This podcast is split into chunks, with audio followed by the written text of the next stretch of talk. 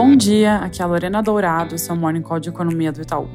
Começando pelos Estados Unidos, Thomas Barkin, do Fed, disse ontem que a inflação vai ser mais persistente do que muitos esperam e que, para que os preços caiam, a demanda vai ter que desacelerar consideravelmente. Ele não foi muito claro quanto aos próximos passos, mas olhando para os dados recentes, a economia tem se mostrado mais resiliente e a inflação tem demorado para ceder. Hoje tem mais membros do Fed falando, importante prestar atenção se já estão com a cabeça decidida para a próxima reunião. De dados, ontem a pesquisa de sentimento da Conference Board mostrou um quadro mais estável, tanto para a confiança do consumidor como para as expectativas de inflação um ano à frente. Por outro lado, houve repique para cima nos preços de imóveis, mais forte do que o mercado tinha na conta. Hoje tem o dado de JOLTS, que deve mostrar a redução de 100 mil do número de vagas de emprego em relação ao mês anterior, e pela tarde sai o Beige Book, um relatório que traz uma discussão sobre o estado atual da economia americana. Na China, os PMIs de maio saíram pela noite e vieram abaixo da nossa expectativa e do consenso, evidenciando um quadro instável de recuperação do país pós-reabertura. Detalhando um pouquinho, o PMI de manufatura caiu para 48,8 de, de 49,2 e a parte de não manufatura saiu de 56,4 para 54,5. No detalhe, a fraqueza doméstica e a parte de construção justificam essa queda. Esses números confirmam uma tendência de desaceleração que já vinha desde os dados de atividade de abril, com vendas no varejo, produção industrial e investimento perdendo fôlego.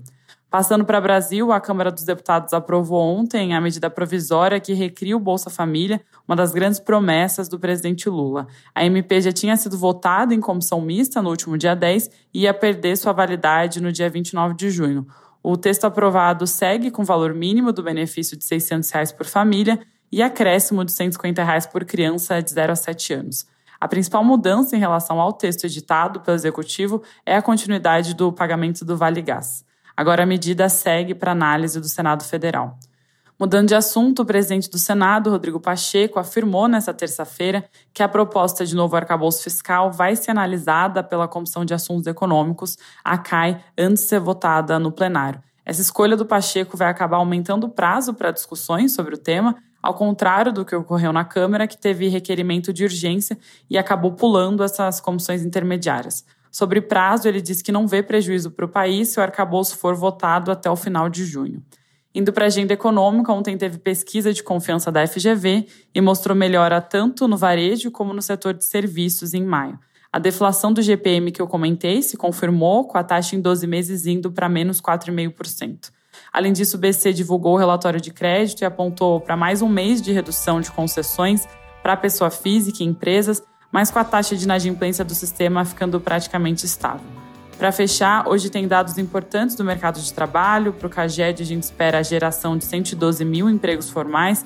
E para a PNAD, que sai às 9, a taxa de desemprego deve cair de 8,8 para 8,7. É isso por hoje, um bom dia.